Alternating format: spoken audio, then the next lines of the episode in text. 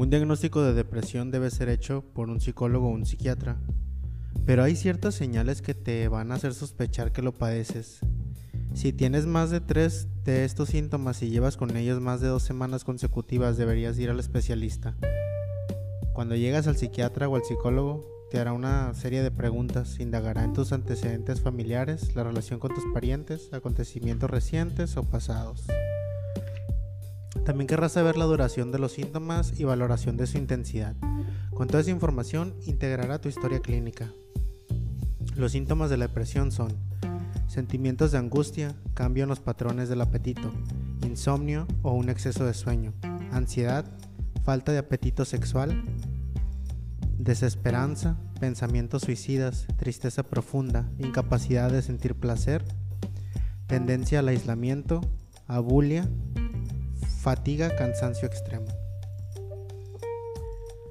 Además te pedirá pruebas para descartar que padeces de otras enfermedades que pudiera causar síntomas de depresión. Incluso te puede realizar algunos test o escalas que aunque muchos pacientes los encuentran muy impersonales, son de gran ayuda para delimitar los síntomas. Padecer depresión es tener una sensación de letargamiento general, de pesadumbre. Todo es demasiado agotador. A esto se le llama retraso psicomotor. A la falta de energía que padece alguien con depresión se le llama abulia. Aquellas actividades cotidianas que normalmente se hacen sin pensar se vuelven agotadoras. Es como si estuvieras llevando kilos y kilos de piedras que te hacen imposible que no te duela el cuerpo. Una persona con depresión mayor no tiene la fuerza para hacer nada, incluso le cuesta ir al baño. Cualquier actividad puede causar un esfuerzo extenuante, no es del todo cierto que cuando sufres depresión no puedes dormir. Hay quienes les pasa justo lo contrario, duermen menos de 10 horas o más de 10 horas. Otros se levantan muy temprano y les cuesta conciliar el sueño. Tanto por exceso como por defecto, la persona cambia sus patrones de sueño. Algo parecido pasa con el apetito.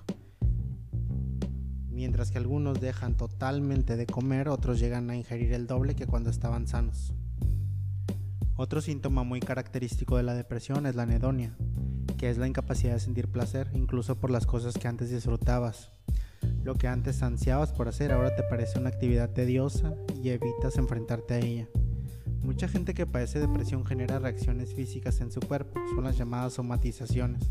Entre las más frecuentes están los trastornos gastrointestinales, colitis, gastritis, estreñimiento, úlceras. Los dolores, cefalias, dolores musculares, dolor abdominal, dolor en el pecho, las taquicardias, prurito o alteraciones dermatológicas, caída del cabello y disfunciones sexuales. Cuando una persona está deprimida se encierra en sí misma y sus sensaciones corporales son magnificadas. La sensación de dolor es una experiencia muy subjetiva.